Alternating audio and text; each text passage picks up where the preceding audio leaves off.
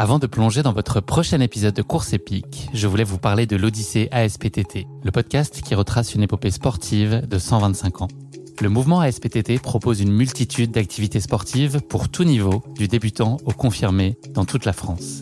J'ai particulièrement aimé dans ce podcast l'alternance entre les anecdotes historiques sur de nombreuses disciplines sportives et les témoignages en immersion des adhérents de l'association.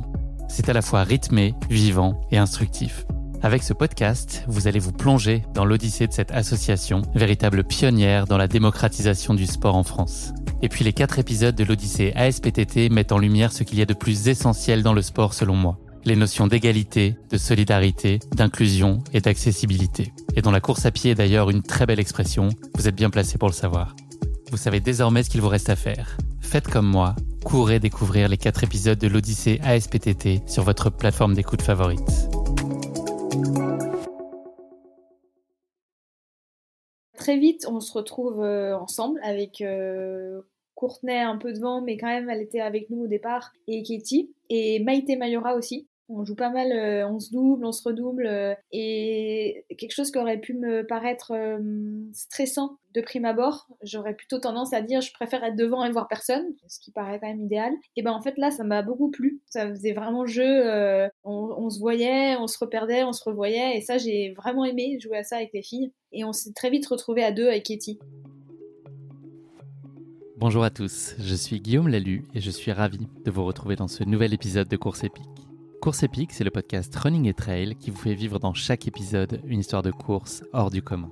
Athlète émérite, coureur confirmé ou anonyme passionné, quand la légende d'une course et la destinée d'un coureur se rencontrent, c'est dans Course épique qu'elle se raconte. Course épique, c'est un nouvel épisode chaque mercredi, mais c'est également chaque lundi matin un extrait de l'épisode à venir pour bien démarrer la semaine ensemble. Nous avons donc rendez-vous deux fois par semaine. Et si vous souhaitez suivre notre actualité au jour le jour ou découvrir les coulisses du podcast, je vous donne rendez-vous sur notre compte Instagram courseepique.podcast. J'ai le plaisir de recevoir dans ce nouvel épisode de Course épique Audrey Tanguy. Originaire de l'Ain, Audrey a grandi au sein d'une famille où le sport occupait une place prépondérante. C'est à 24 ans qu'Audrey, encouragée par son beau-père, découvre le trail en compétition et remporte immédiatement sa première course. Découvrant une affinité pour les épreuves d'endurance, elle se lance ensuite dans l'ultra trail et signe des performances remarquables en remportant notamment l'échappée belle en 2017, la TDS en 2018 et 2019 ou encore en finissant à la deuxième place de la Diagonale des Fous en 2018. Audrey a également été sacrée championne du monde de trail par équipe en juin dernier. Elle revient avec nous dans cet épisode sur son Mute 2019, une course qui lui tient particulièrement à cœur et qu'elle a longuement partagée avec Cathy Scheid, une course dont elle garde un souvenir ému. Elle évoque dans cet épisode notamment son parcours de vie, les courses qui ont globalement marqué sa carrière, son rapport au stress, un sujet majeur pour Audrey. Elle tire également le bilan de son année 2023 et nous livre une grande annonce pour sa saison 2024. J'ai passé un moment génial avec Audrey, si généreuse, spontanée et enthousiaste, c'est à chaque fois un immense plaisir de croiser sa route. Mais je ne vous en dis pas plus. Audrey va vous raconter tout ça bien mieux que moi. Bienvenue dans notre nouvel épisode de Course épique, partenaire particulière. Bonjour Audrey. Salut Guillaume. Je suis ravi d'échanger avec toi dans ce nouvel épisode de Course épique. Comment ça va? Bah ça va bien, merci. Moi aussi, je suis contente de t'entendre et de te voir. Tu rentres de balade, c'était agréable? C'était super, ouais. Balade en courant ce matin et balade en marchant cet après-midi, en famille en plus. Donc, euh, La chance. Tu me nargues, je vois bien. Audrey, on enregistre cet épisode le vendredi 2 février qui est, tu le savais, j'en suis certain, le jour de la chandeleur. Mais si, euh, c'est la date du jour de la marmotte aux États-Unis. Je ne sais pas si tu connais euh, cette ah. journée. Tu as vu Un jour sans fin, ce film avec euh, Bill Murray et Andy McDowell? Oui, il y a longtemps, ouais. Pour donner un peu de contexte à nos auditeurs, selon la légende, ce jour-là, s'il y a une marmotte qui émerge de son terrier et voit son ombre en raison d'une journée ensoleillée, ça veut dire qu'il y aura six semaines supplémentaires d'hiver. En revanche, si le temps est un peu nuageux et que la marmotte ne voit pas son ombre, cela annonce un printemps qui sera précoce. Voilà, selon la légende, la marmotte file, qui incarne cette tradition à plus de 100 ans, ce qui est pas mal quand même pour une marmotte, je pense. Un âge qui est dû en partie à l'élixir de vie que lui donnent ses soigneurs. Phil prédit donc le temps chaque 2 février devant des milliers de spectateurs. La précision alors de ses prédictions, et c'est ça ma petite question euh, d'entrée de jeu pour toi, a été mise à l'épreuve par la National Oceanic and Atmospheric Administration, bien célèbre. À ton avis, quel a été le pourcentage de prédictions correctes de la météo par l'apparition de Phil? Est-ce que c'est vraiment fiable une marmotte qui annonce si l'hiver va être rigoureux ou pas, d'après toi? Bah, Alors la première, je pense, dans ma réponse, ce serait est-ce que la marmotte est bien réveillée? Tu vois si elle dort encore, euh, sa prédiction, je pense qu'on peut pas trop se fier à ce qu'elle dit. Ouais. du coup, bah, voilà, je partirai là-dessus comme réponse. Eh ben écoute, elle se plante à peu près, euh, enfin pas tout le temps, mais pas loin. Euh, elle a eu 40% du temps raison, donc c'est-à-dire c'est autant que jouer à pile ou face ou moins encore. Donc euh, voilà, ne pas se fier à tout ça. C'est une invention. On peut s'autoproclamer marmotte en fait. T'en as croisé toi ce matin ou pas? Est-ce que toi tu, tu peux en dire de quoi sera fait notre printemps en France Non? T'en as pas vu ce matin Je pense qu'il sera beau. Il sera beau, beau et chaud. bon, trêve de plaisanterie. Audrey, euh, c'est la traditionnelle question d'ouverture du podcast. Est-ce que tu voudrais bien te présenter? Petite contrainte que je t'impose, tu ne peux pas parler de sport à ce stade. Donc on va en parler et développer évidemment le sujet ensuite. Mais là, on n'a pas le droit de se parler de sport. Qu'est-ce que tu peux dire à nos auditeurs de toi pour ceux qui te connaîtraient peut-être un petit peu moins? Je m'appelle Audrey, du coup je suis professeur de PS dans ma vie. J'habite en Savoie. Je suis passionnée de montagne euh, et de beau temps et de chaleur. Et de marmotte. Et de marmotte. Et c'était ton anniversaire il n'y a pas très longtemps, je suis en train de voir là sur mes petites notes. Oui, c'est vrai. Tu as fêté ça comme il fallait Oui. Audrey, je voudrais qu'on ouvre les vannes du sport désormais. Euh, le sport, il a été euh, très présent, très jeune dans ta famille. Je crois que tu as grandi dans, une famille euh, très sportive et je crois même que la course à pied a très vite trouvé sa place. Est-ce que tu peux un peu nous, nous raconter quel premier souvenir tu as pu avoir et puis quelle place ça, ça jouait dans ta vie, déjà très jeune? Ouais, alors bah, le sport, oui, a, été présent dès mon enfance. En fait, déjà, mes parents se sont connus dans un stage pour être éducateurs sportifs. Donc voilà, c'était déjà la, rencontre de mes parents, c'était dans le sport. mes parents étaient très sportifs. Mon père était euh, président d'un club de tennis notamment et ma mère euh, a toujours beaucoup couru. Mon frère a fait un sport-études tennis. Ma sœur courait aussi. Euh, on a fait beaucoup de sport en dehors de l'école, plein de clubs différents. Surtout ma sœur, elle testait beaucoup de choses. Et moi, j'ai commencé très tôt le patinage artistique à 3 ans. Jusqu'à mes 13 ans à peu près, je faisais beaucoup de patinage, euh, même à raison de 4 entraînements par semaine, ce qui a valu beaucoup d'allers-retours à ma maman d'ailleurs, parce que c'était un peu compliqué, c'était à 30 km de chez moi, bon bref. Toujours pratique. Voilà, patinage en compétition, et puis après, euh, bah, au début de l'adolescence, j'en ai eu marre, j'ai arrêté, et puis j'ai fait un peu de tennis, du coup c'était dans la famille, donc euh, puis c'était ludique, c'était un jeu, donc ça m'a, j'ai beaucoup aimé beaucoup de tennis. J'ai même entraîné un petit peu des, des, jeunes en tennis. Et en fait, la course à pied a toujours été euh, un à côté. Euh, c'était pas un, je faisais pas d'athlétisme. Ça m'aurait pas plu du tout d'ailleurs. beaucoup trop stressée pour faire de l'athlétisme. Et puis ouais, je, trouvais pas ça ludique du tout. Mais j'en faisais quand même euh, avec ma maman en fait. Moi, c'était même pas pour euh, pour me préparer ou quoi que ce soit. C'était juste que comme elle courait, c'était un moment privilégié qu'on pouvait avoir entre nous. Et donc c'était des balades en courant. C'était du trail en fait. Hein, déjà, on ne savait pas, mais c'était c'était aller se balader euh, toutes les deux euh, dans la campagne c'était un, moment privilégié. Donc depuis euh, assez jeune, hein, depuis à peu près mes 10 ans, je pense. Bon, ça commence, c'était pas très long, mais quand même. J'ai même lu que depuis dès l'âge de 2 ans, tu avais tes baskets et tu commençais déjà à t'amuser dans le parc, et à courir un peu partout. C'est vrai, ouais, mais quand mes parents allaient courir, parce que mon père courait aussi, j'allais avec eux quand j'étais toute petite. Mais je, dans mes souvenirs, en tout cas, c'était des sorties plus longues, parce que je pense à 10 ans, je faisais des sorties d'une heure et demie déjà en courant. Et oui, ça a toujours été associé vraiment à, à du loisir, à du plaisir. Il n'y a jamais eu de compétition en fait. Et ce qui a fait, je pense que j'ai aimé ça aussi. Parce qu'au début, c'est dur quand même la course, hein, faut se le dire. Donc voilà, des, des jeunes, c'est vrai qu'il y a, y a eu du sport euh, très présent dans ma vie. Ouais. Oh, c'est qui? C'est Gian de mon frère, Milo il s'appelle. Ah, ok. Milo. Audrey, donc euh, on l'a compris là sur, la course à pied, il y avait euh, cet aspect euh, ludique et globalement dans le sport, c'est ça qui était important pour toi. Qu'est-ce que tu as vraiment aimé spécifiquement la course à pied? Tu as pratiqué, tu l'as dit, tu as touché à, pas mal de sports. Qu'est-ce qui était vraiment propre à la course à pied et qui a résonné en toi? Je pense qu'au début, ce qui m'a fait accrocher, c'était vraiment ce moment privilégié avec ma mère. Ça, c'est sûr. C'est ce qui m'a vraiment accroché à ça parce que vraiment, j'aimais pas du tout l'effort en lui-même au départ. Et puis après, je pense que ça a été la liberté et euh, la connexion avec euh, la nature et la solitude. Parce qu'après, du coup, j'y allais seule et assez jeune, hein, je pense, dès mes 12, 12 ans, je pense que j'allais courir toute seule. Et ça, j'ai tout de suite accroché. J'aimais bien ce moment euh, pour toi, que j'avais pour moi. Et voilà, c'est ça. Je me sentais libre. Et, ouais. J'ai lu que c'était une Madeleine de Proust pour toi aussi. Est-ce que ça, y a un brin de nostalgie aussi quand tu repenses à ces moments-là que tu évoques Ou est-ce que c'est que des souvenirs chaleureux et, positifs Ou est-ce que tu paierais cher pour revivre un peu de ces moments? C'est que du positif, mais c'est vrai que c'est que des bons moments. Enfin, j'ai, pourtant, je me souviens que c'était dur quand j'ai commencé. Je me souviens que ouais, je voulais absolument rester en famille, mais que voilà, je galérais un peu, et puis qu'on me disait d'arrêter de, traîner les pieds, que je, je courais pas comme il fallait, bon bref. Mais non, mes souvenirs, c'est vraiment euh, que positif. Tu vois, des balades en famille, euh, à Noël, euh, ouais, des, vraiment des moments privilégiés. Je pense que ça fait un peu comme les repas, tu sais, des repas de famille que certains ont. et ben nous, c'était la course. Moi, il y avait aussi les repas, évidemment, mais on partageait plus presque en, en courant que, que autour d'un repas. Puis on rentre, tout le monde est content. Enfin, c'est, on est aussi satisfait de ce qu'on a fait. Et, et ouais, c'est vraiment des bons souvenirs. Tu as parlé d'une vision là qui était très euh, loisir et c'est logique euh, à ces âges-là. Il y a un moment où la compétition euh, a commencé à pointer le bout de son nez. quel souvenir toi tu gardes de, de ton premier dossard? Est-ce que tu peux nous donner un peu de, de contexte et qu'est-ce qui t'a donné un moment l'envie et l'élan de bah, d'accrocher ton premier dossard? Mon premier dossard, il était à 24 ans, donc quand même assez tard. Et c'est. En fait, mes parents se sont séparés quand j'avais, je crois, 17 ans, quelque chose comme ça, 17-18 ans. Quand ma maman rencontrait mon beau-père, c'est lui faisait beaucoup de courses, il faisait partie d'un club de courses à la Plagne. Et puis il faisait du marathon, il avait fait les 100 km de Millau, il avait fait déjà des grosses courses. Et donc lui il avait cette culture de la compétition que nous on n'avait pas du tout mais il avait envie de nous emmener sur une course ma mère et moi. Et du coup on est allé sur une course vraiment à côté euh, qui faisait euh, je crois euh, une vingtaine de kilomètres est-ce que c'est la Sépienne? Moi j'ai trouvé ça le 16 octobre 2011. Est-ce que ça peut être ça? C'est ça, c'est la Sépienne, ouais. Et puis en fait, bon, moi, je suis arrivée, j'étais terrifiée. Hein. Je voyais toutes les filles autour, j'avais l'impression qu'elles étaient beaucoup plus équipées, beaucoup plus rapides, beaucoup plus musclées. Beaucoup... J'avais l'impression que j'allais bah, être complètement à la rue. Et euh... T'avais un semblant d'objectif ou d'ambition à ce moment-là sur cette première course? Ou est-ce que tu allais vraiment dans une logique de découverte? Non, déjà, t'avais envie. Non, non. J'ai en fait jamais. À partir du moment où j'ai fait de la compétition, je déteste être euh, ridicule sur quoi que ce soit en fait, quoi que je fasse, euh, que ce soit les études, que ce soit, enfin ridicule, il n'y a pas de ridicule, mais euh, à partir du moment où il y a une comparaison possible, je vis mal l'échec.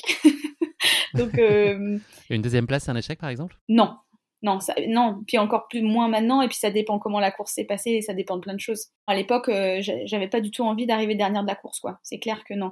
Mais je savais pas jusqu'où je pouvais aller du tout. Et puis vraiment, j'avais vraiment l'impression que je n'allais pas arriver dans les premières. Et en fait, j'ai gagné. Et ma mère est arrivée troisième. Donc euh, on a partagé le podium euh, ensemble. Donc c'était un bon souvenir aussi pour ça. Parce que bah, j'aime bien gagner aussi. C'est J'aime vraiment bien. Est-ce que tu as tout de suite eu envie de faire la suivante. Au moment où cette course là s'est achevée Est-ce que tu t'es déjà projeté Et puis est-ce que déjà a commencé à, naître en toi cette envie euh, d'aller explorer des distances un peu plus longues, d'aller chercher des efforts plus longs Ou est-ce que ça s'est fait de façon très progressive? J'ai pas eu envie de faire plus long à ce moment-là parce que hum, bah, l'année d'après je suis partie au Canada J'étais jeune fille au père au Canada et tout, puis là du coup non j'avais pas du tout en tête euh, ça. C'est venu euh, l'année suivante. En fait les distances se sont allongées parce que j'ai fait, euh, grâce à ma meilleure amie, c'est toujours les gens qui m'ont inscrit à des compétitions au départ. Ça venait pas du tout de moi, mais et j'ai fait l'échappée belle et le petit format. Le parcours des crêtes, c'est ça? 47 km C'est ça. Et du coup, comme je savais qu'il y avait deux formats supplémentaires, bah, dans ma tête, c'était euh, première année le 47, deuxième année le 80, puis troisième année le 144. Et le tour des géants l'année d'après.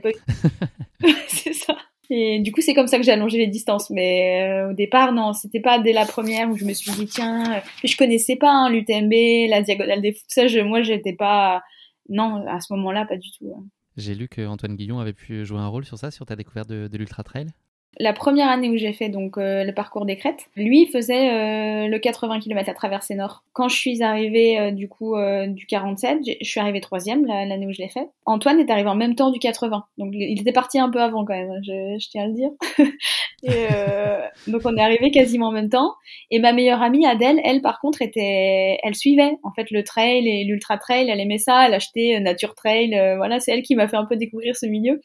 Et donc elle m'a dit que qu'Antoine était un champion, euh, voilà, qu'il était connu. Bon, moi j'étais en train de me faire masser à ce moment-là, si tu veux, j'ai j'ai relevé la tête, j'ai regardé sa tête, puis je me suis recouchée, puis voilà, ça s'est arrêté là. Et puis l'année suivante, j'étais à Paris, euh, donc prof de PS, et euh, et je reçois sur Facebook, je pense, une notification pour s'inscrire au 80 et comme quoi il restait peu de place ou je sais pas. Et j'ai cliqué sur le 80, je me suis inscrite donc l'été d'après, sachant que je passais un an à Paris, tu vois, sans, sans dénivelé, quoi. et puis sans m'entraîner en fait. Euh. Le cadre idéal pour se préparer, ouais. ouais, c'est ça, il y a quand même 6000 mètres de dénivelé positif à hein, la traversée nord de l'échappée. Et puis en faisant des randos et tout, je me disais quand même 6000 mètres de dénivelé positif, ça va être chaud. ça va être compliqué. Et j'ai vu qu'Antoine Guillon, ce nom m'a du coup m'a dit quelque chose parce que je l'avais croisé l'année précédente, euh, faisait un stage au mois d'août d'une semaine pour préparer euh, ce trail. Je me suis dit, bah, ça c'est impeccable, une semaine, nickel, je, je préparais mon trail en une semaine.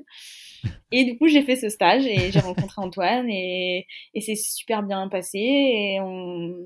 Et, voilà, il m'a invité chez lui, on est allé euh, finir l'entraînement chez lui et la course s'est très bien passée et voilà, c'est parti comme ça, la compétition. À quel moment est-ce que tu as pris conscience, toi, de tes capacités et puis quelles sont-elles selon toi Quels sont tes atouts aujourd'hui? Enfin, en tout cas, qu'est-ce que tu as pu déjà déceler à l'époque comme euh, capacité mentale, physique? C'est cette course-là, en fait, qui a fait que je me suis rendu compte que je pouvais peut-être euh, prétendre à des jolies courses parce que hum, bah là, du coup, je m'étais entraînée effectivement euh, deux semaines, en fait. Parce que, bah, en plus, le mois précédent, j'étais partie en Malaisie avec tes copines, j'avais pas couru pendant un mois.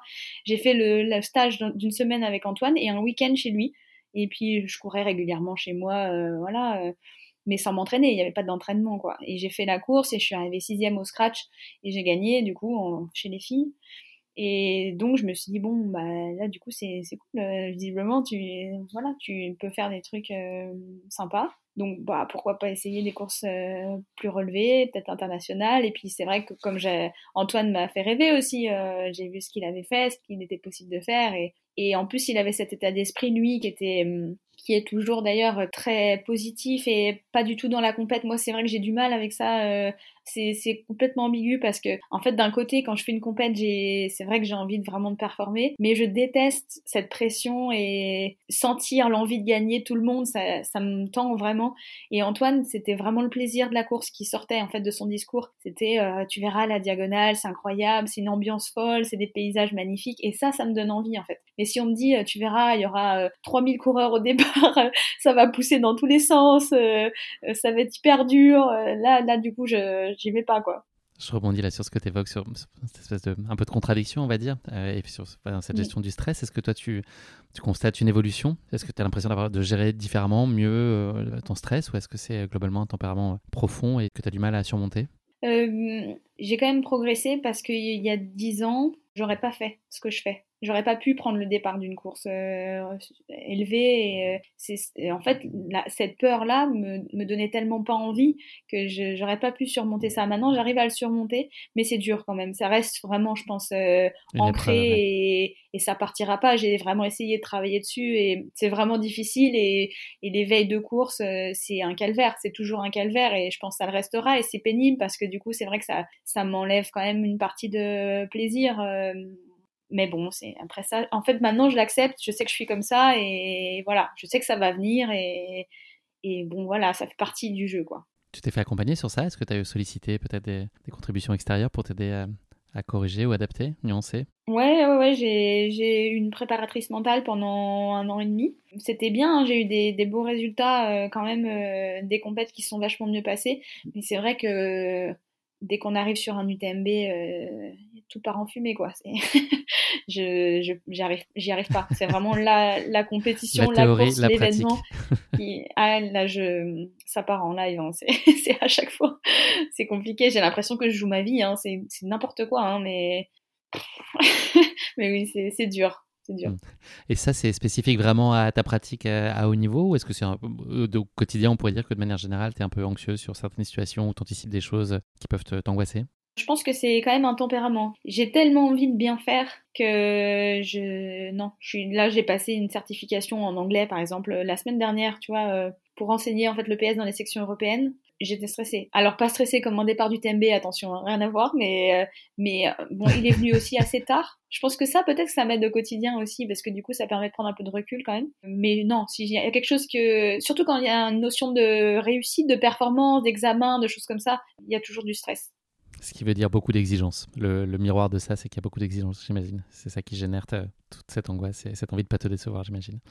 Euh, dernière question avant qu'on parle de plein de belles réjouissances euh, sur le sujet, mais comment tu gères justement quand, une course se passe pas exactement comme tu l'imaginais, donc que ce soit une performance en deçà de ce que tu espérais ou que ce soit un abandon, c'est quelque chose qui va t'habiter longtemps ou est-ce que tu vas avoir cette capacité, cette envie de tout de suite euh, te projeter sur autre chose pour évacuer le sujet ou est-ce que tu vas un peu, tu vas le, mettre du temps à le digérer, à l'analyser?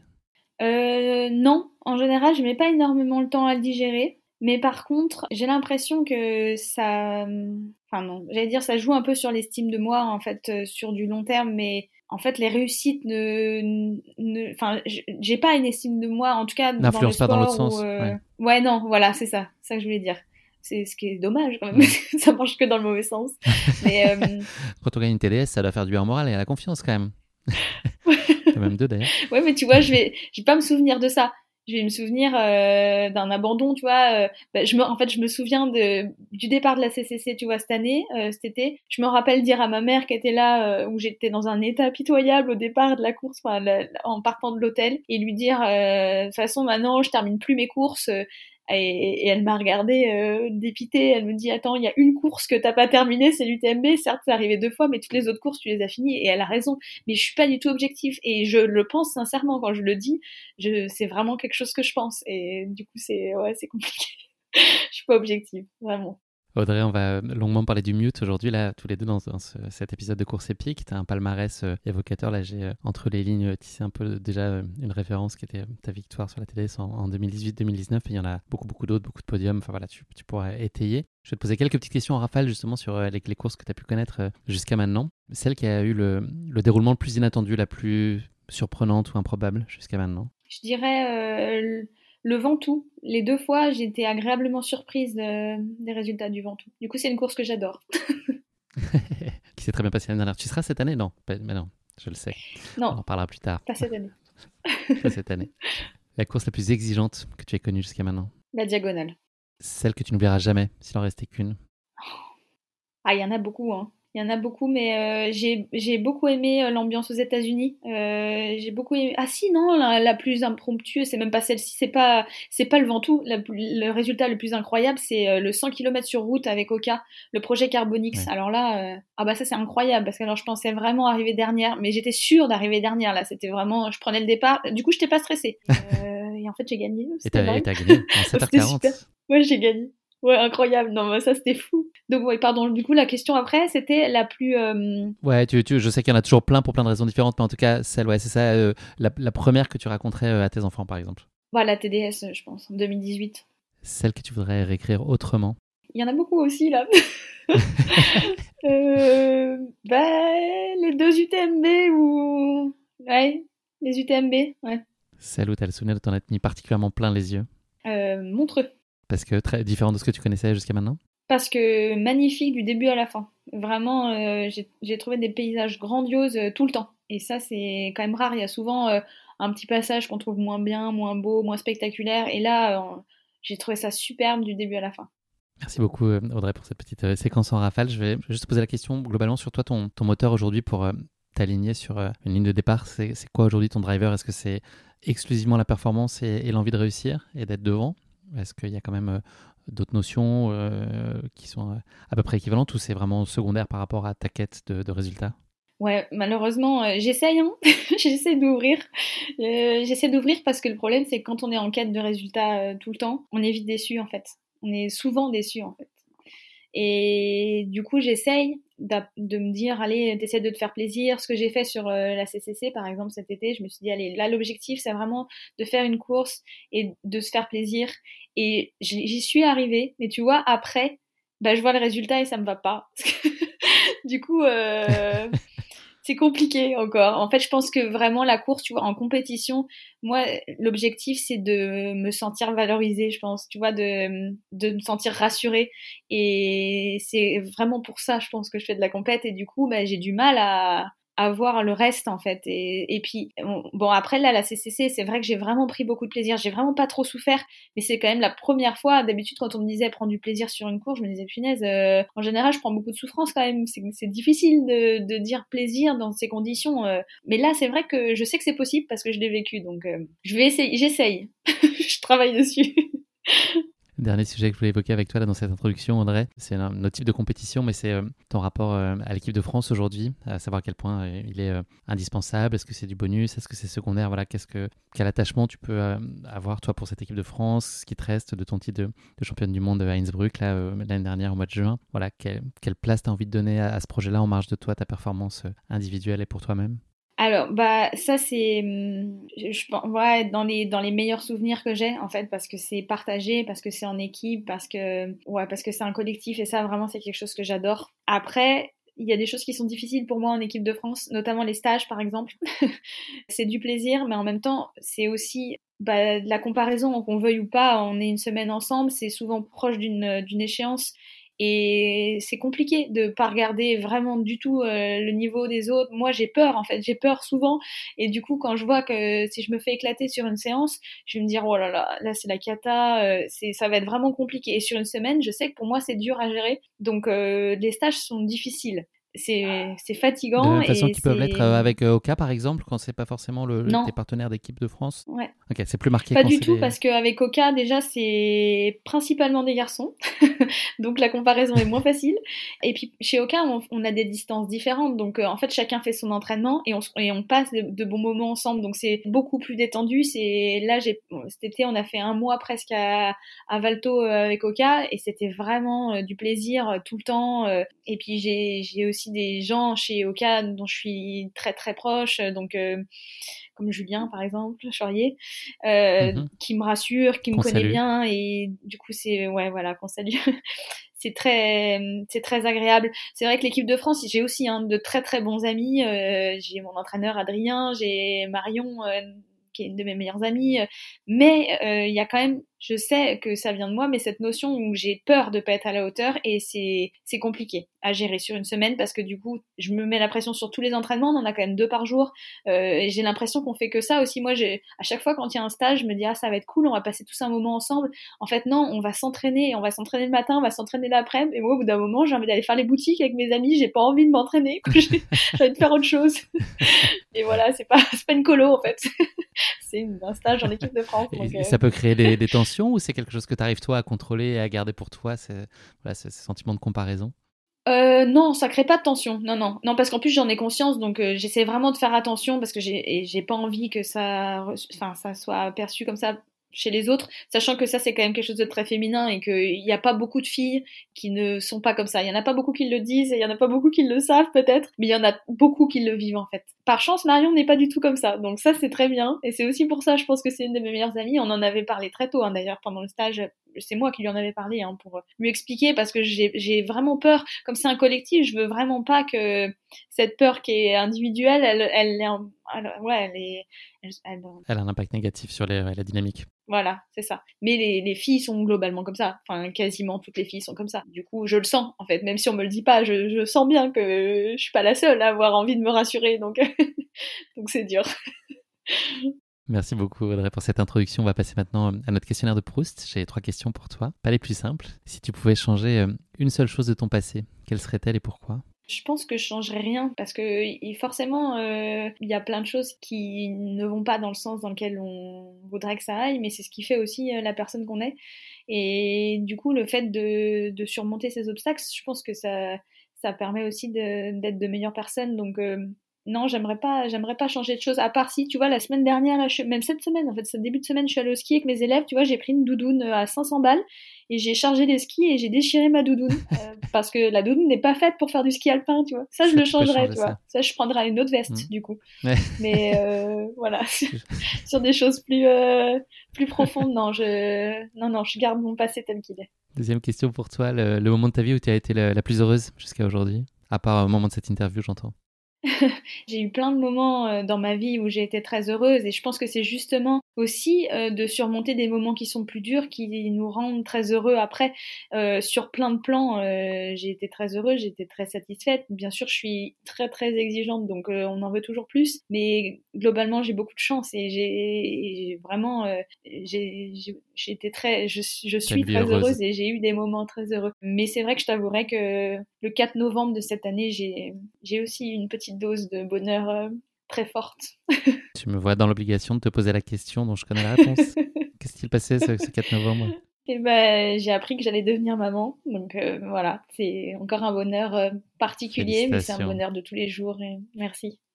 c'est une très belle nouvelle. Donc tu vas avoir en perspective encore plein de moments heureux qui vont se dessiner pour toi là. Donc, Ça fait 4 mois, c'est ça, je crois? Ouais, je suis dans mon quatrième mois, ouais. Il est prévu pour tout début août. Ce qui t'empêche pas, donc pour reboucler avec le petit spoiler de début d'échange, d'aller te, te, promener, d'aller courir encore un peu. C'est quoi ta pratique là de course? Qu'est-ce que tu t'autorises? En fait, je, je, repars sur mes bases originelle.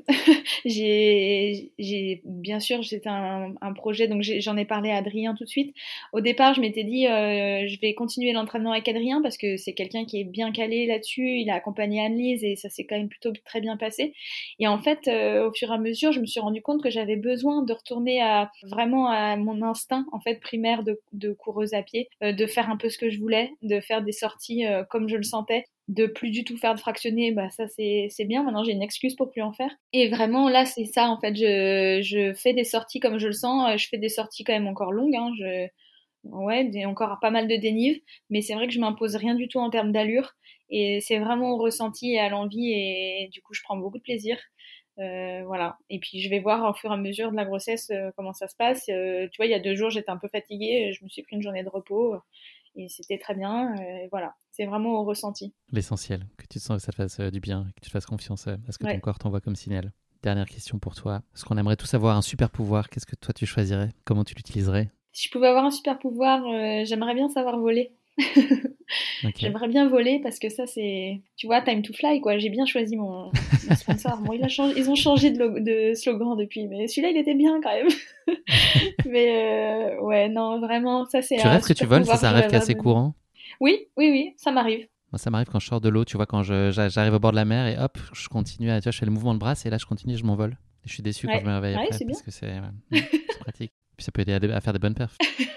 ça serait bien. Mais tu vois, je trouve que en courant, honnêtement, je trouve que c'est un ressenti. Alors bien sûr, tu voles pas, mais on a un peu ce ressenti quand même euh, quand on court sur une, crête, ou enfin pas sur une crête où il y a des rochers partout, on peut pas courir, on est obligé de regarder nos pieds, mais un chemin qui serait euh, relativement roulant euh, en hauteur.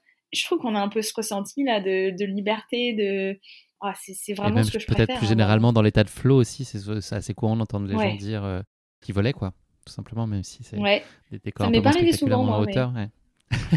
j'ai pas été souvent dans le flow, moi. J'étais souvent dans la galère, mais j'ai pas été très souvent dans le flow.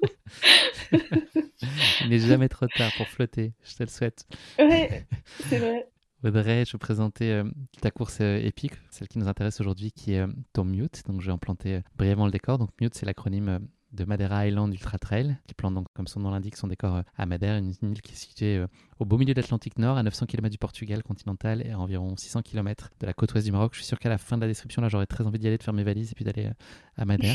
C'est une île où la montagne enlace la mer bleu calcaire, où coexistent des cascades spectaculaires, des sentiers, près de 1500 km de Levadas. C'est les canaux d'irrigation que tu as dû observer là-bas à, à, de nombreuses reprises. C'est voilà, une des particularités de l'île. Si on revient un peu plus à, l'histoire de la course, depuis 2004, c'est un, groupe de pionniers, membres du club de Montana de Funchal, qui avait l'habitude d'essayer de traverser chaque année l'île en moins de 24 heures. C'est né comme ça, c'était l'embryon de ce qui deviendra plus tard en 2008, le Mute, qui comptait pour sa première édition seulement 141 participants. Il y a pas mal d'évolutions euh, régulières du parcours année après année. Le Mute a finalement trouvé en 2013 son format actuel avec un départ de Porto Moniz et une arrivée à Machico. Outre le format de 115 km qui va nous intéresser euh, plus particulièrement aujourd'hui, le Mute propose quatre autres courses de 16 à 85 km. C'est d'ailleurs une course que tu as toi-même euh, éprouvée. Sur son format 115, le challenge euh, offert aux coureurs est passionnant, traverser l'île d'un bout à l'autre dans le sens euh, nord-ouest-sud-est, en commençant à Porto Moniz au niveau de la mer, pour ensuite parcourir des passages par les plus hauts sommets de l'île, les fameux picots dont tu vas nous parler, et un lever de soleil qui t'a particulièrement marqué, avant de redescendre donc au niveau de la mer à Mexico, euh, j'en ai parlé tout à l'heure. Quelques chiffres sur l'édition à laquelle tu as participé, en tout cas celle qui nous intéresse aujourd'hui, c'était en 2019, vous étiez 2724 coureuses et coureurs, dont 1435 étrangers et 57 nationalités différentes. J'ai oublié quelque chose, Audrey, ou pas Ou c'est à peu près euh, exhaustif et, complet et correct? Tu valides? Je dirais que c'est plutôt, plutôt complet, ouais. Ok, je n'ai pas parlé de la végétation, de la faune, etc. Mais voilà. Ça pas parlé des avocats surtout, mais bon. Et eh ouais, mais je compte sur toi pour nous parler de ça et du petit panier à l'arrivée. Audrey, ça se passait hyper bien, mais là, c'est la question qui pique. Donc, euh, l'idée, c'est que je te pose une petite question euh, très bienveillante, mais qui chatouille un tout petit peu. Il y a une icône euh, absolue sur cette île. J'imagine que ça t'a pas échappé. C'est une fierté locale. Tu vois de qui je parle ou pas? Oui, le nom de l'aéroport. Exactement, c'est lui-même, mhm. Cristiano Ronaldo. il a son musée, mhm. Il a son aéroport. J'ai un vrai faux à te proposer sur Cristiano Ronaldo. Je suis sûr que tu es très calé en Cristiano Ronaldo. Ouh là là T'as une chance sur deux. C'est comme la marmotte, tu vois, pour prédire la, météo. T'as une chance sur deux. il devrait y avoir euh, moins de 40% de bonnes réponses, je pense. Alors, je suis sûr que tu vas y arriver très bien. Première question pour toi, Audrey. Euh, son père a été un grand fan de Ronald Reagan et c'est pour cette raison-là qu'il lui a donné ce prénom euh, Ronaldo. Faux. C'est vrai, ça commence pas mal. deuxième question pour toi, Audrey. Je suis sûr que la deuxième, j'ai bon espoir. Après l'aéroport donc, qui porte son nom, le musée qui lui est consacré sur l'île, on en a parlé, il a été envisagé un temps que le Mute soit rebaptisé le Cristiano Ronaldo Madeira International Ultra Trail, autrement appelé le CRMUT, projet qui aurait été abandonné en raison de l'impossibilité de prononcer le nom de la course du premier coup. Ça, c'est faux. Effectivement, ça n'a jamais existé. Dernière question, à l'occasion de faire un 2 sur 3. Contrairement à de nombreux footballeurs, Ronaldo n'a aucun tatouage et c'est principalement pour pouvoir continuer à donner son sang de façon régulière. Je dirais que c'est faux. J'ai pas bien entendu, t'as dit c'est vrai, c'est ça? Oui, j'ai dit que c'était vrai, ouais. Absolument, bravo. Je sais pas comment tu as trouvé Audrey, mais effectivement c'est vrai. c'est un homme au grand cœur. Il est mécène, je pense, de plein d'associations aussi. Donc euh, voilà, il, redistribue euh, en partie les revenus qu'il génère et puis euh, son sang dans un autre registre. Écoute, 2 sur 3, franchement, André, bravo. Ouais, ça en est fini euh, cette question qui pique, hein, un, peu, un peu piqué. Euh, le moment est venu de partager avec nous donc ta course épique avec ce but en or de vivre la plus belle des courses possibles à l'occasion de ton Mute 2019. J'aimerais qu'on commence par une petite euh, anecdote que tu m'as racontée avant qu'on échange là aujourd'hui lors de notre entretien préparatoire. Tu étais venu une première fois en 2018 sur le format 85. Ça a déjà été une première épreuve d'arriver à être dans les temps sur la ligne de départ, de ce que j'ai compris. L'épreuve a commencé dans l'avion déjà, ouais. Oui, oui, c'est en fait. Il y avait une barrière horaire dans l'avion. il y a une barrière tout court. en fait, c'est le, train d'atterrissage euh, est très euh, restreint en fait à Madère. Et comme c'est une île, il y a beaucoup de vent. Et en fait, peu de pilotes sont habilités à pouvoir atterrir euh, à Madère. L'aéroport est très flippant. Il est posé sur, il est posé sur la mer avec très des pylônes. Ouais. Ouais, ouais. Non, non, ça fait très peur oui, donc du coup, j'étais partie euh, avec ma mère, hein, fidèle acolyte, euh, qui, qui devait me faire euh, l'assistance. C'était assez épique, ça aussi. Et, et, en fait, on, est, on a décollé de Lisbonne et on est allé donc en direction de Madère. Et on n'a pas pu atterrir parce qu'il y avait trop de vent. On a fait demi-tour et on a atterri de nouveau à Lisbonne. Et nous, on était en train de lire, on n'a rien écouté. Et en fait, on n'a pas compris. on n'a pas compris qu'on était revenu à Lisbonne et on arrivait sur Lisbonne et en fait il y a, un Christ un peu comme le Corcovado au Brésil là, mais il y est aussi à Madère, hein, mais il, il, est notamment à Lisbonne. Et il y a un grand pont aussi dans les deux. Et donc on voit par la fenêtre ça, puis euh, ma mère me dit ah oui euh, ça j'ai lu, euh, ah oui c'est typique de Madère et tout. Je dis ah oui bah le pont aussi, moi aussi j'ai lu un truc et tout. Puis on arrive sur le tarmac et on entend des gens se plaindre en, se demandant si on allait être remboursé du billet et tout ça. Et moi je me dis bah on les exagère un peu, on a un peu de retard, mais bon, ça va on va pas être remboursé, c'est EasyJet, on sera pas remboursé. Ce que j'ai dit à la dame qui commençait à être très énervée à côté de moi, je dis vous savez je pense pas qu'on va être remboursé. Elle me dit mais vous avez pas compris, on n'est pas à Madère, on est à Lisbonne. et donc là on a compris qu'en fait on était au point de départ. et qu'il fallait vite réserver un billet. Branle-bas de combat parce qu'en fait EasyJet a un vol par semaine, donc c'est le lundi, enfin à l'époque c'était le lundi, et donc ils nous proposaient gentiment de nous héberger euh, gratuitement à Lisbonne euh, une semaine et de nous faire prendre un vol le, lundi d'après. Sauf que la course était jeudi.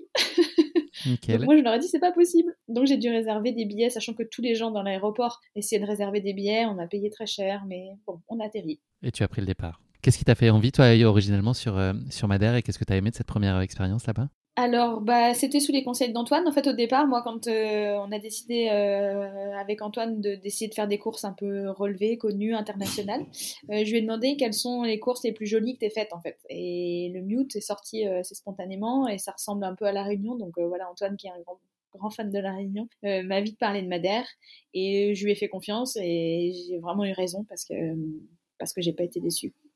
c'est ce que c'est le moment où on parle des avocats, non pas encore On attend un peu, c'est la meilleure partie, on garde la meilleure pour la fin. ça marche. Audrey, donc on, en revient euh, à l'édition 2019, cette fois un an plus tard. Euh, est-ce que tu as souvenir d'avoir mis en place des choses particulières dans le cadre de, la préparation de, ce format-là et de, cette course qui est particulière aussi? Est-ce qu'il y a des choses que tu as ajustées qui étaient très propres à cette course-là?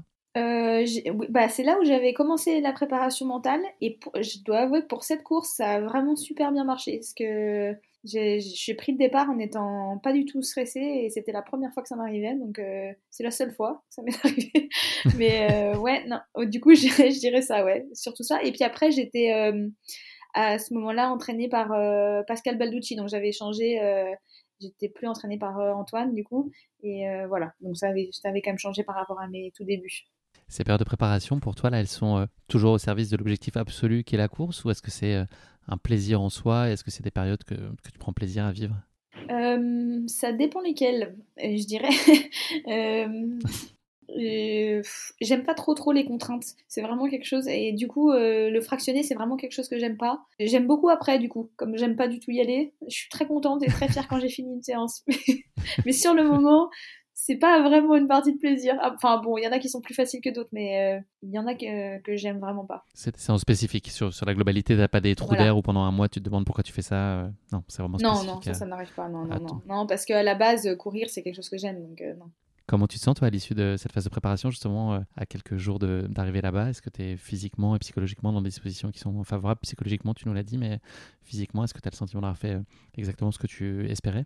Bah, en tout cas, j'ai fait les entraînements que j'avais à faire, euh, j'ai validé, je suis pas blessée, j'ai mal nulle part, voilà. J'ai toujours du mal, moi, à dire, en fait, au départ d'une course, si je suis particulièrement... J'ai l'impression d'avoir une forme qui est, qui est un peu tout le temps la même. En Ouais, voilà, euh, vraiment. Hein. Du coup, bah, j'ai du mal en fait à dire à chaque fois au début d'une course, je me, sens bien ou je me sens pas bien. Euh, je me sens et j'ai pas mal, voilà. Et, en général, j'ai peur, donc euh, je me sens pas trop. voilà. Est-ce qu'il y a des concurrentes que tu regardes avec un œil particulièrement attentif? Il y a notamment une certaine Courtenay qui commence alors à pas mal faire parler d'elle. Qu'est-ce que tu savais toi alors de cette queen de la discipline naissante? Voilà, Est-ce que par nature aussi, tu vas beaucoup passer de temps à essayer d'un peu de regarder qui est là, étudier un peu les, performances, les parcours, etc., les trajectoires euh, Alors le parcours, je le prépare, moi, pour ma course. Mais euh, Courtenay, en fait, c'est... elle n'avait pas couru, en fait, euh, à l'international avant cette course, je crois. Ou aussi, elle avait fait, je crois... Comment, au Japon, Mont Fuji l'année précédente, mais elle n'avait pas du tout le niveau qu'elle a, eu, qu'elle a montré sur ce mute-là. Donc c'était la première fois qu'on la voyait en fait et tout le monde en parlait. Enfin, en tout cas, les journalistes beaucoup. Bah, moi, elle me faisait peur, forcément. Hein. Mais bon, j'avais ma copine Katie aussi qui était là, et puis elle, elle me disait, oh, tu sais, des fois, les journalistes, ils en font une caisse avec les américaines parce qu'elles ont des grosses quotidiennes, mais dans le dénivelé, euh, c'est pas, pas sûr du tout qu'elle soit si forte. Elle était effectivement pas très vérifié forte. depuis, effectivement. effectivement, Katie avait raison. Fait une performance, ouais. Mm, mm, mm. non, pas très forte. toujours voir juste. Non, non. Mais sur le coup, ça m'a fait plaisir d'entendre. sur ce même mute euh, l'année précédente. Avec Katie, c'était euh, en fait notre première course toutes les deux à l'international, c'était euh, le 85. Tu avais une stratégie de course précisément établie À quel point tu l'avais structurée? Est-ce que c'est des temps de passage? Est-ce que c'est des intentions, tu vois, d'être à l'avant, plutôt en retrait, de remonter? Est-ce que tu avais déjà établi ce genre de, de projet? Ben, Antoine m'avait appris euh, comment préparer une course euh, avec effectivement des prévisions de temps de passage, c'est surtout pour les quantités d'eau apportées en fait entre les ravitaillements. C'est surtout pour ça que les, courses sont préparées. Donc euh, d'ailleurs j'ai gardé hein, ces habitudes-là, faire un dessin de parce que je l'ai sur ma montre, mais je fais quand même le dessin en général du parcours. je calcule tous mes temps de passage approximatifs et puis des fois c'est pas du tout respecté et ça me pose aucun problème. Mais en amont j'aime bien j'aime bien le faire, ouais. Donc j'avais fait ça, et puis après la stratégie, bah, dès que le départ était donné, c'était à fond. Rester devant, survivre. Donc là, je te pose pas, pas, vraiment la question, mais ton objectif, c'est forcément gagner? Ou est-ce que tu dis que comme il y a Katie, qu'il y a Courtenay, est-ce que es, euh, un podium sur le principe te plairait? Alors sur le 2019, l'objectif, c'est de, euh, de faire au mieux. Katie m'avait déjà battu l'année d'avant. Et donc je sais que Katie, je savais que Katie était, était forte, très forte. Courtenay, bon, on en entendait beaucoup parler, donc je me doutais bien qu'elle, quand même, elle se débrouillait pas trop mal. Euh, donc bon, euh, essayer de voir, en fait, de voir pendant la course à quel point c'était jouable ou pas pour moi, en fait. Euh, mais d'essayer vraiment de tout donner pour jouer les avant-postes, oui, ça c'est sûr. Qu'est-ce que tu t'attends à vivre avec ce mute? Bah, je savais pas trop. je m'attendais à passer un peu de temps avec Katie parce que je savais qu'à ce moment-là, on avait quand même des niveaux relativement proches. Je savais qu'elle avait un peu peur à cette époque de traverser la nuit toute seule, donc je me disais qu'elle allait, on allait peut-être passer un peu de temps ensemble la nuit. Je savais qu'on allait voir de beaux paysages. J'espérais que ça allait, que les picots allaient être découverts parce que c'est pas tout le temps le cas euh, là-bas. Euh, je savais qu'il y aurait une ambiance assez familiale. Il y a des passages, moi j'en ai fait dans le brouillard qui peuvent être très flippants dans les picots. Ouais. Ouais, Quand ah t'es au oui, sommet oui, des si, picots et si, que a dans le brouillard, ça peut être très très flippant. Ouais. Mm. Ah ouais, ouais. Moi, c'est vrai que ça, j'ai eu vraiment de la chance parce que les, les fois où je l'ai fait, c'était découvert, donc vraiment eu beaucoup de chance, mais c'est sûr que c'est souvent couvert là-haut. Donc euh, voilà, je m'attends à vivre tout ça, une arrivée euh, très longue avec des levadas qui n'en terminent pas, on entend le micro, mais ça n'arrive jamais, ça je m'en souviens très bien aussi. Et puis euh, cette arrivée à Machiko euh, que j'aime particulièrement, l'organisateur que je trouve très sympa, enfin voilà, Des belles réjouissances. Est-ce qu'il y a un, facteur X, une de point sur lequel tu dis que ça pourrait faire basculer en ta faveur euh, la course s'il se passait ci ou ça, ou tel fait de course, ou telle condition? Est-ce que toi tu mises aussi sur quelque chose qui pourrait faire que tu tires particulièrement ton épingle du jeu? Non, euh, je me dis juste que effectivement, comme Courtenay on la connaît pas, euh, Katie a raison parce que c'est vrai que souvent euh, les journalistes se fient à la Cotitra et c'est vrai que les, les Cotitra des Américains ou même des Asiatiques en général sont très élevées parce qu'elles sont basées sur des courses sur route et qui sont très rapides sur des parties roulantes et que peut-être qu'elle est pas, elle sera pas à l'aise en montagne donc ça peut jouer en notre faveur avec Katie, mais c'est tout. Après, je me suis vite rendu compte que ça allait pas basculer en notre faveur sur ce point-là. Avec tes facteurs Y plutôt que X là, ouais. Voilà, on, on va jouer sur le facteur Z. Le, départ de la course, il est donné euh, à minuit. Est-ce que c'est un problème pour toi? Est-ce que c'est plus inconfortable? Non, c'est plutôt quelque chose que j'aime bien. Ce que j'aime le moins, moi, c'est de devoir dormir avant une course et de me réveiller très tôt. Parce que vu que je suis très stressée, du coup, je dors pas. Donc j'ai déjà une nuit blanche euh, dans la tête euh, dès le départ. Et du coup, ça, c'est un des avantages. Minuit, bon, c'est la soirée. De toute façon, il y a des gens qui arrivent à faire des siestes et tout. Mais bon, ça, moi, ces gens-là, je les comprends pas. Donc je fais pas de sieste, évidemment. Mais par contre, ça va. Minuit, c'est pas, pas 5 heures du mat. euh, c'est, voilà. On est à peu près tous à la même, logés à la même enseigne. Audrey, on va plonger euh, maintenant dans ta course, dans tes baskets. Est-ce que tu peux nous parler euh, bah, de- du début de course? Comment se passent euh, les premiers kilomètres et dizaines de kilomètres? Alors, bah, très vite, on se retrouve euh, ensemble avec Courtenay un peu devant, mais quand même, elle était avec nous au départ, et Katie, et Maïté Mayora aussi. On joue pas mal, euh, on se double, on se redouble, euh, et quelque chose qui aurait pu me paraître euh, stressant de prime abord, j'aurais plutôt tendance à dire je préfère être devant et voir personne, ce qui paraît quand même idéal. Et ben en fait là, ça m'a beaucoup plu. Ça faisait vraiment jeu, on, on se voyait, on se reperdait, on se revoyait, et ça j'ai vraiment aimé jouer à ça avec les filles. Et on s'est très vite retrouvés à deux Vous avec discutez dans ce moment-là Il y a des échanges ou c'est très concentré? Moi, je rigole en général, parce que la situation me fait rire. Mais oui, oui, non, en général, il y a toujours un petit mot. euh, si, si, il y a toujours un petit mot. euh, c'est souvent bon enfant et c'est souvent très sympa. Donc voilà, c'est vraiment le souvenir de début de course euh, assez insolite. J'avais encore jamais vécu ça. Et quelque chose qui m'a vraiment plu, ouais. La nuit se prolonge et là tu restes donc plus euh, côte à côte avec Katie- c'est ça hein Vous trouvez euh, l'équilibre au gré de- des coups un peu de mieux et de moins bien de chacune. Finalement, vous arrivez à vous tenir de façon très harmonieuse, ce qui n'est pas forcément euh, courant. Ouais, alors là, euh, ouais, vraiment super. Et c'est aussi pour ça que ça a été ma course épique, parce que c'est une course que j'ai quand même beaucoup partagée avec Katie. Et oui, on est resté beaucoup ensemble. On arrivait vraiment à se relayer euh, sans se l'être dit, sans rien, euh, à se relayer dans les moments où l'une était un peu plus faible, l'autre prenait le relais. Et, et ça a très bien fonctionné et pendant longtemps, pendant ouais, euh, plus de 10 heures. On a, vécu vraiment de bons moments. On était ensemble au ravitaillement. Du coup, mon ravitailleur euh, l'a ravitaillé parce que son ravitailleur à elle euh, s'occupait de Germain qui avait filé devant. donc voilà, donc c'était aussi sympa parce qu'on était ensemble au ravitaillement. Et donc, ouais, vraiment une complicité que j'ai j'ai beaucoup aimé. On a vécu, voilà, tu disais tout à l'heure, on a fait les, donc les picots.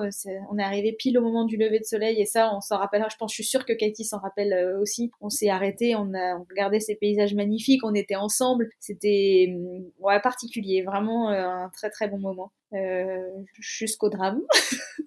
Tout se passait bien et, Tu vas nous, tu vas nous raconter ça. voilà.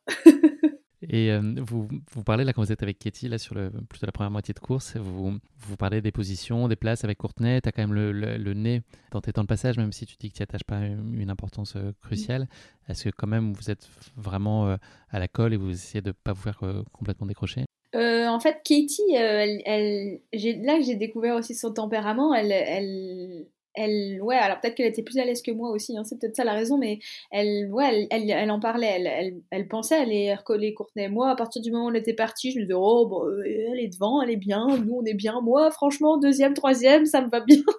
je suis un peu, un peu de ce genre, tu vois. C'était, j'étais bien, c'est impeccable. J'avais pas forcément envie d'accélérer. En plus, on l'a vu, un ravitaillement au pied des, des picots. Elle sortait du ravito, on y arrivait. Donc, euh, j'ai senti que Katie, euh, elle s'est dit, attends, euh, on va pas la laisser filer comme ça. Bon, moi, j'étais pas, j'étais pas hyper chaude, mais bon, j'ai suivi. J'aurais peut-être pas dû.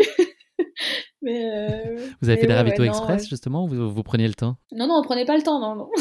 C'était pas trop. non, non, on prenait pas le temps. Donc oui, on en arrive euh, au sortir de la nuit, donc euh, en haut des picots, on est à peu près aux abords du kilomètre 75-80. Euh, Vous avez fait une partie de la course déjà, une petite, petite douzaine d'heures grosso modo, si je dis pas de, si je dis pas de bêtises. Est-ce que tu peux nous projeter dans ce moment Fais-nous rêver là? Et, est-ce que vous vous posez la question d'ailleurs, est-ce que à ce moment-là vous accordez aussi une espèce de lâcher prise, de se dire ok là, on va, on va laisser un peu tomber le, le chrono et juste profiter de cet instant et s'accorder ce temps-là? Alors, bah écoute, euh, ouais, on, on, attaque la, montée des picots, euh, l'aube se lève en fait, et au fur et à mesure où on progresse, donc c'est une roche assez euh, ocre, et donc le soleil arrive, et là c'est grandiose. On, traverse des, tunnels aussi, on a, rigolé d'ailleurs dans ces tunnels parce qu'en fait, souvent on n'a pas envie de sortir notre lampe frontale parce qu'on ne sait pas trop où elle est, et, en fait, non, très vite on s'est rendu compte qu'il fallait prendre le temps de sortir la lampe frontale parce que sinon on n'allait jamais arriver au bout du tunnel, et il y en a quelques-uns. Donc, euh, donc voilà, on a sorti de lampe frontale. Et, et puis euh, ce paysage, ouais, on, a pris. Euh, alors c'était quand même restreint. C'était pas, on n'a pas observé la nature pendant une demi-heure. Hein, ça serait mentir, mais on s'est arrêté quand même quelques secondes, regarder. Et je me souviens, ouais, vraiment de cet instant de plénitude et de et de partage en fait, parce que je, sais que Katie vraiment vivait la chose de la même manière que moi. Et c'était c'était super, ouais. Ouais, je pense un des meilleurs moments de course que j'ai vécu, ouais. Je suis en train de regretter, là on est en train de se parler de Pico depuis le début et j'aurais dû faire une question qui Pico, tu vois, c'est ça que j'aurais dû faire une question sur Pico au lieu de te parler de Ronaldo. Ce sera pour un, prochain épisode euh, sur un futur minute. On fera ça, Audrey. Voilà. Jusque-là, tout va bien. Et là, c'est le drame, il y a une hypoglycémie qui, qui, pointe le bout de son nez. Est-ce que tu peux nous expliquer euh, quelque chose qui ton interprétation de, de, son arrivée et puisque ça concrètement ce que ça a changé? Bah ça, ça a changé pas mal de choses. du coup, euh, bah, on est arrivé en haut des picots et c'est vrai que la Kitty a accéléré et moi j'ai décéléré petit à petit. J'ai commencé à mourir sur place et euh, j'avais très envie de rester avec elle mais c'était pas possible. C'est très progressif ou c'est soudain Tu d'un seul coup t'as vraiment un coup on coupe le moteur?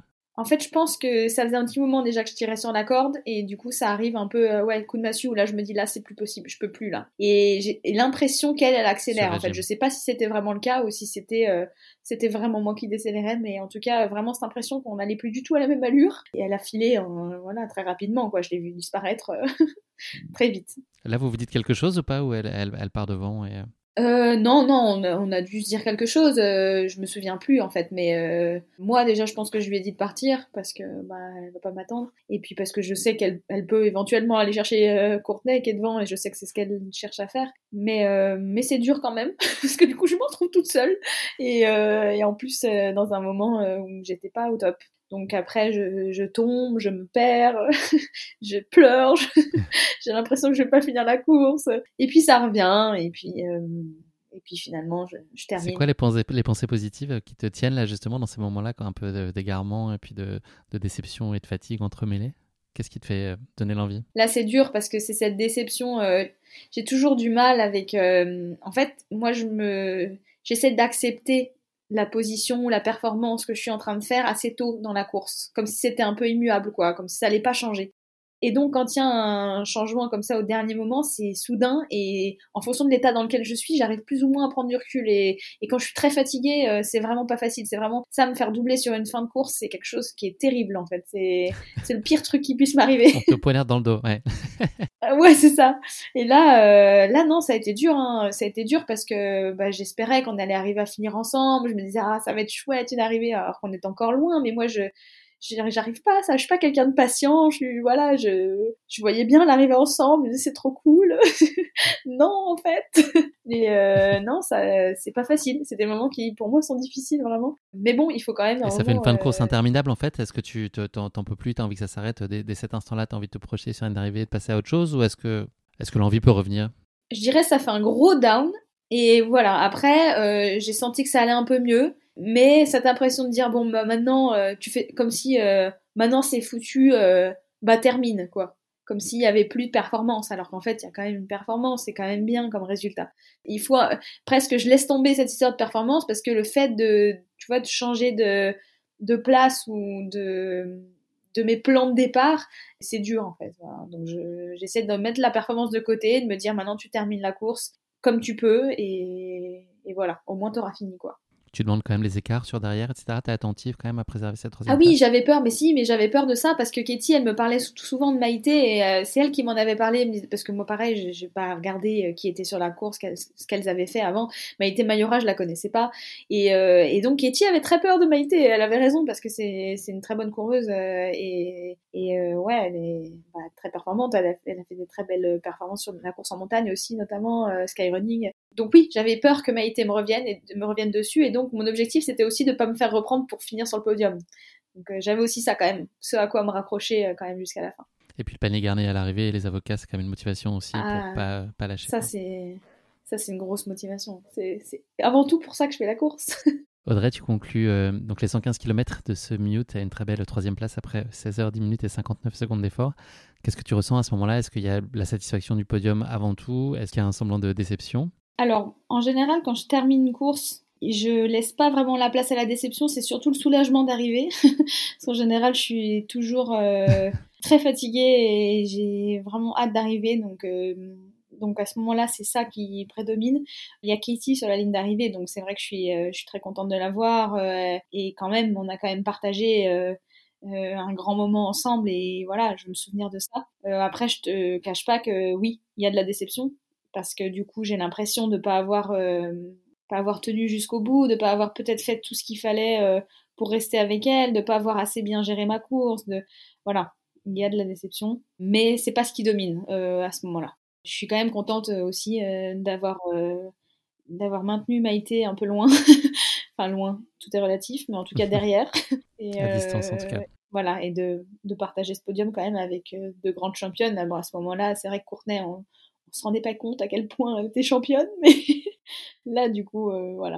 Et puis a posteriori, tu vois, je, je me rendais pas compte à ce moment-là que au final, ce sera une de mes plus belles euh, performances et une de mes plus belles courses. Euh. C'est vrai que je retiens du coup que j'ai quelque part j'ai pas réussi à, rester avec Katie, que j'ai pas réussi à bien gérer moi jusqu'au bout comme elle l'a très bien fait. mais en fait, on, on, a beaucoup poussé avant, on est allé quand même très fort et je la referai l'année suivante deux, ans après, parce que l'année suivante, il y avait le Covid, elle n'a pas eu lieu. Et euh, je suis pas arrivée à égaler finalement le temps que j'avais fait en 2019 parce que, euh, bah, parce que je pense que cette, cette complicité euh, a été très bénéfique et que tout seul, c'est quand même plus compliqué. Et, euh, et du coup, bah, voilà, c'était aussi une des leçons que j'avais envie de tirer de cette course parce que ah, voilà, a posteriori, je me suis dit, en fait, c'était une super course et avait quand même de la déception à l'arrivée parce que bah parce que tu avais l'impression que tu n'avais pas tout donné. Enfin, c'est pas tout donné parce qu'à l'arrivée, j'ai l'impression que j'ai tout donné, mais que j'ai pas aussi bien géré que ce que j'aurais dû le faire en fait. Pour donner euh, juste les, résultats, donc Courtenay est arrivé euh, en 15h17 et Katie 15h43. Euh, donc à la deuxième place, c'est François Daen chez les garçons qui l'a emporté. ton sentiment, toi, sur, sur ce format-là, tu connaissais le 85, sur le 115, est-ce que tu l'as trouvé plaisant, beaucoup plus challengeant? Enfin voilà, quel est un peu ton, ton retour, ta expérience sur ce format que tu découvrais? Euh, j'ai adoré. J'ai, je trouve qu'il n'y a pas, j'avais pas trouvé qu'il y avait énormément de différence, mais peut-être parce que j'étais quand même euh, plus entraînée aussi. C'était quand même deux ans, non, un an après ou deux ans après, je sais plus. Non, un an après. Mais en, tout cas, je m'étais beaucoup entraînée. Mais euh, non, j'ai aimé euh, le faire en entier. C'est comme, euh, tu sais, il y a les courses où il y a, y a, toujours une course un peu reine dans, dans, dans toutes les courses qu'il y a, quand il y a des événements où il y a plusieurs courses. Et bah, la satisfaction d'avoir fait la vraie, la vraie course. C'est pas toujours la plus grande d'ailleurs, parce que le marathon du Mont Blanc, la course reine, c'est le marathon, c'est pas le 90. Et là, bah, l'épreuve reine, c'est le mute. Donc j'étais contente voilà, de faire la vraie, et puis de traverser toute l'île. Et j'ai trouvé que le timing était très bon avec le lever de soleil et les picots. Donc, donc j'ai, non, j'ai, j'ai vraiment aimé ce 115 km. A posteriori, qu'est-ce qui t'a apparu le plus difficile sur la course? Bah, le, sommet des picots. le sommet des picots et cette hypo et la déception de voir ma copine partir, d'avoir la sensation de ne pas être capable de la suivre et de, et de perdre un petit peu pied. Euh, du coup, euh, bon, je me suis quand même reprise après, mais, euh, mais voilà, c'est ça qui a été le plus dur pour moi. Ouais. S'il n'y en avait qu'une, quelle image tu retiendrais de ce mute? Bah, ce lever de soleil sur les picots avec Katie, sans doute. Ouais, ça devait être magnifique. Il y a une photo qui immortalise ça, non vous n'êtes pas allé jusque-là quand même? Euh, non, il y en a une un peu trop tard du coup. Il y, a une, photo, on est en haut, mais moi ça va pas du tout et du coup euh, je suis dégoûtée quoi. Ils auraient pu être là un petit peu plus tôt où là c'était vraiment bien, on était ensemble, c'était magnifique. Mais là à ce moment-là, non, les photos sont pas sont pas dingues. Merci beaucoup Audrey d'avoir partagé avec nous euh, ce mieux 2019. Si tu veux bien, on va se parler un petit peu d'avenir et de la suite. Donc tu nous l'as dit ton année va être euh, pas mal consacrée euh, à l'accompagnement de l'arrivée de ton enfant dans quelques mois, dans cinq mois. Euh, donc là, ça veut dire cette pratique sportive autant que possible et en fonction de ton, ressenti, de tes envies. Et est-ce que tu t'es déjà imaginé te projeter sur des horizons un peu plus lointains de, fin d'année ou de début d'année prochaine ou est-ce que c'est pas du tout, tu n'es pas dans cet état d'esprit-là aujourd'hui? Non, je, je suis pas vraiment dans cet état d'esprit-là. Par contre, j'ai des courses que j'ai envie de faire. Alors, je sais pas à moyen, court, long terme, je sais pas. Mais je sais que j'aimerais refaire la Western Side. Je sais qu'il y a une course qui existe euh, by UTMB au Canada, notamment euh, vers Whistler. Moi, j'ai une histoire d'amour avec le Canada, donc euh, j'aimerais aller voir ça là-bas si elle existe toujours, euh, voilà, plus tard, quand je pourrais. J'ai toujours eu envie d'y retourner, je l'ai encore pas fait, mais j'ai vraiment envie d'y retourner. Et du coup, de lier ça à la course, ça me donne très envie. Donc voilà, donc Amérique du Nord au sens large, western, plus euh, au Canada et Europe, des, incontournables encore là bah, il y a quand même une course là que je suis encore pas arrivée à finir. J'aimerais bien. C'est, elle me donne pas envie, honnêtement. J'ai pas, j'ai pas très envie de la refaire, mais j'ai quand même envie de la terminer parce que je reste quand même sur deux échecs et euh, il faudrait quand même que j'arrive à la finir cette course parce que je pense que pour mon ego personnel, il faudrait quand même que j'arrive à la finir. Donc, euh, donc oui, celle-ci, il faudrait que je la fasse. Il faut que je la fasse. En 2024, ton, ton, UTMB, ce sera l'ultra trail de mon bébé, je pense plutôt. ah oui, en 2024, il n'y aura pas d'UTMB, ça c'est sûr. c'est bien, je me suis trouvé une excuse pour ne pas la faire en 2024, tu vois. ça pourra pas marcher tous les ans, Audrey. Fais gaffe, tu sais pas. oui, c'est vrai, c'est vrai. Audrey, je te propose de conclure euh, cet épisode non pas avec le mot de la fin, mais avec le motto de la fin. Est-ce que tu aurais euh, une devise euh, existante ou que toi tu formulerais avec tes mots qui peut-être illustre ta philosophie de vie ou ton rapport au sport, à ta pratique? Alors, bah, je dirais quelque chose que, qui n'existe pas alors. Par la grande philosophe Audrey Tanguy. Et je suis, ouais, non, très philosophe à mes heures perdues. Quand, quand on a amené dans le guidon, je dirais, quand on, on voit les choses de trop près, de vraiment prendre de la hauteur, c'est ça permet euh, de remettre les choses au clair et de savoir vraiment ce qu'on veut et de ce qui est vraiment important. Voilà. Et je pense que ça, c'est vraiment quelque chose qui me suit. Je euh. comprends ton idée de voler de tout à l'heure. Exactement. c'est une façon de prendre de la hauteur. Merci beaucoup Audrey de nous avoir euh, amené avec toi sur les sentiers de cette si spectaculaire course qui est, qui est le Mute. Je suis très heureux d'avoir pu échanger avec toi cet échange. On s'en était parlé depuis, euh, depuis quelques mois. On avait fait euh, très sympathiquement connaissance à l'UTMB euh, en 2023. C'était un super souvenir. On, avait fait, on sortait d'un suivi de course. On avait une nuit blanche tous les, tous les deux et puis avec les autres invités qui étaient à côté de nous ce jour-là. On était assez éprouvés, je pense, on peut le dire. Mais on s'est bien marré. C'était un super moment, un super souvenir. et voilà, je suis content qu'on ait pu prolonger aussi. C'est toujours un plaisir de t'entendre. Tu as, beaucoup à partager. Merci aussi pour ta franchise et, ta sincérité dans tout ce que tu as pu nous, nous raconter sur des sphères aussi plus personnelles, etc., sur ton rapport au stress c'est toujours euh, très instructif et, je pense que c'est très utile pour, pour les auditeurs et moi-même d'entendre aussi des athlètes de niveau se, se livrer comme ça euh, de façon très libre. Je te souhaite beaucoup de bonheur, Audrey, 2024. Je sais que le bonheur sera au rendez-vous, c'est une chose, et puis tu as une facilité aussi à, capter ce bonheur-là. Donc, euh, donc c'est chouette d'entendre ça, et voilà, je t'espère d'être très heureuse dans cette maternité, et puis avoir le plaisir de te recroiser bientôt sur les sentiers ou en bord de sentier en tout cas.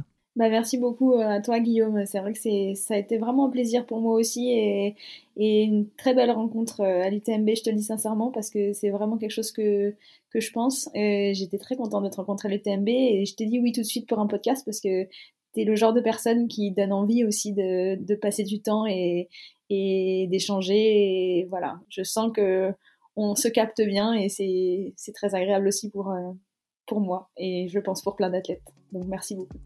Merci à toi, Audrey. Ça me touche beaucoup. Je finis la semaine en beauté. Je peux pas mieux la finir. Vraiment, ça, ça me touche. Et c'est quelque chose que je ressens aussi. Voilà, euh, réciproquement, tu, l'as bien senti. On se connecte bien et, j'espère qu'on aura plein d'autres occasions de, partager des belles choses ensemble. Merci pour tout. Je te libère et puis euh, à très bientôt. Merci, Guillaume. À bientôt. Merci d'avoir écouté cet épisode. Si vous l'avez écouté jusqu'ici, c'est qu'il vous a probablement plu. Alors n'hésitez pas à noter le podcast et rédiger un avis sur votre plateforme d'écoute favorite. C'est essentiel pour soutenir ce travail indépendant. Cela ne vous prendra que quelques secondes et ça change beaucoup de choses pour le podcast. Et pour être sûr de ne manquer aucune course épique à venir, n'oubliez pas de vous abonner sur votre plateforme d'écoute. Merci encore infiniment pour votre soutien, votre fidélité et vos chaleureux messages que je lis et auxquels je réponds avec un immense plaisir. S'il vous plaît, continuez. À très bientôt pour une nouvelle course épique, évidemment.